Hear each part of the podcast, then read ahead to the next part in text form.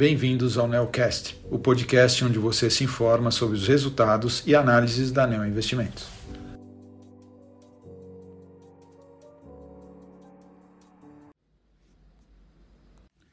Aqui é Matheus Tarza da Neo Investimentos para falar sobre o desempenho do fundo Neonavitas nesse mês de abril. O fundo apresentou uma alta de 2,44% contra uma alta de 2,5% do Bovespa, então basicamente em linha. E esse mês foi um mês também positivo no mercado externo, no mercado global, com menor volatilidade nos mercados e com a S&P apresentando uma alta de 1,43% e o mercado europeu subindo 1,92%. Nos Estados Unidos, apesar da preocupação com o mercado de crédito, os números de inflação vieram em linha com a expectativa do mercado, mas ainda acima da meta do Fed. Dessa forma, a expectativa do mercado continua é, com um aumento de juros ao longo do mês de maio de 0,25%, é, mantendo o mesmo ritmo que estava ocorrendo aí no passado recente. Além disso, o início da temporada de resultado foi positivo, né, com as empresas de tech apresentando surpresas boas aí, e a OPEP anunciou uma redução na produção de 1,5 milhões de barris de petróleo por dia. É, e a crise bancária ainda impactou o mercado em abril. Então, no mês anterior, a gente tinha tido é, alguns problemas bancários, alguns bancos, alguns dois bancos aí sendo absorvidos por bancos maiores, e dessa vez foi o JP Morgan adquirindo os ativos do First Republic Bank. No mercado doméstico, os principais destaques foram relacionados às alternativas do governo em levantar recursos para conseguir entregar o compromisso assumido no novo arcabouço fiscal. Então, o governo vem discutindo diversos projetos de aumento de arrecadação e revisão de benefícios fiscais em andamento.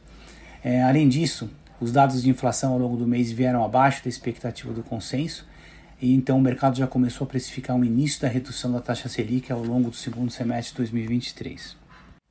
Como já dissemos, o fundo apresentou uma valorização aí em abril de 2,44 contra 2,5 do IBOV e acumulando no ano uma queda de 4,28% comparado a uma queda de 4,83% do, do Bovespa.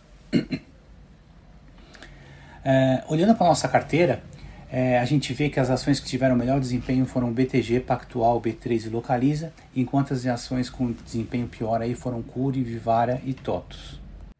As empresas com alta aí apresentaram uma alta significativa, como o BTG, uma alta de cerca de 19,2%, e as empresas em queda apresentaram uma queda mais modesta, tá? Foi uma, o TOTS teve uma queda de 8,9%, Vivara de 3,6%, Curi de 3,5%, e Intelbras bem pequena, de 1,3% apenas.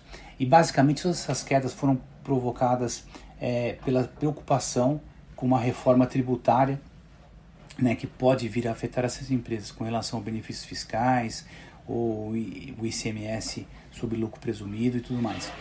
Então, é, são coisas que até a gente aproveitou esse momento, né, falando um pouquinho sobre as alterações na carteira, para aumentar as posições nesses papéis que caíram mais é, porque a gente acredita que, que as alterações fiscais vão ser menos negativas do que o mercado está esperando para essas empresas. Né? Tem algumas até que talvez tenha até impacto zero e o mercado já precificou um impacto razoavelmente grande né?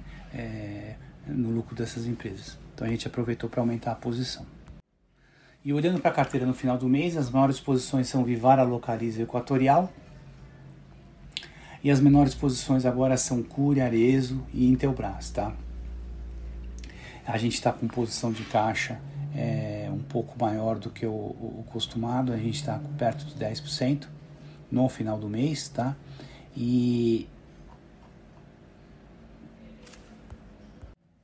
e setorialmente a gente manteve nossas exposições mais concentradas no mercado doméstico, em teses específicas no varejo e consumo que representam mais de do que 32% da nossa carteira. E olhando para o lado corporativo e das empresas da nossa carteira, é, vale destacar aqui dois eventos, né? Primeiro foi a Equatorial que anunciou um aumento de capital, né? Então o conselho da companhia aprovou um aumento de capital privado no valor de 77 milhões, entre 77 e 385 milhões de reais, no preço de emissão de 25 reais por ação, que é um preço abaixo do mercado e a subscrição poderá ser realizada com os dividendos recebidos pelo acionista na mesma data. Então, ele tem por objetivo então preservar a liquidez da companhia e está fazendo a seguinte política, né? distribuir o dividendo para o investidor e ele pode manter o dinheiro e fazer, outras, fazer outro uso desse dinheiro ou voltar e reinvestir na empresa com um desconto bom. É... E olhando para a VEG, a, a VEG anunciou os resultados, né? foi a primeira empresa aí da nossa carteira que anunciou os resultados do primeiro trimestre. Foi um resultado muito bom, acima da expectativa. É, olhando para o EBITDA, né, apresentou um EBITDA de 1,7 bi, uma margem de quase 22%, um crescimento de 37% sobre o ano passado. Essa melhora pode ser explicada por um, um, mix mais rico de produtos, né? Então ela é com segmento de motores industriais que tem uma margem melhor, crescendo 18% sobre o ano, e a área de distribuição de, de GTD que a gente fala, né, geração solar distribuída, que teve, tem uma margem pior, apresentou um volume de vendas menor. É, outra variável importante aí que contribuiu para o resultado operacional foi a queda no preço das commodities, né, como o cobre, por exemplo, que é um item muito importante no custo é, da fabricação de motores. Então a empresa conseguiu reentregar aí um ROIC, um retorno sobre o capital investido de 31%, que é muito bom. E, e o que e a margem também, né, ela veio alta por causa do resultado que foi muito bom, mas a, o total de vendas da empresa foi um pouco mais baixo do que esperado, né? Explicado principalmente pela sazonalidade que a gente tem ao longo do ano, então o primeiro trimestre normalmente é mais fraco. Bom, basicamente era isso que a gente tinha para falar sobre o desempenho da carteira, já foi um desempenho positivo, o mercado foi positivo. A gente acredita que essa tendência deve melhorar com a expectativa de queda de juros e esperamos voltar com vocês aí o mês que vem com mais notícias boas aí sobre o desempenho é, do mercado de ações e do Neonavitas. Muito obrigado a todos.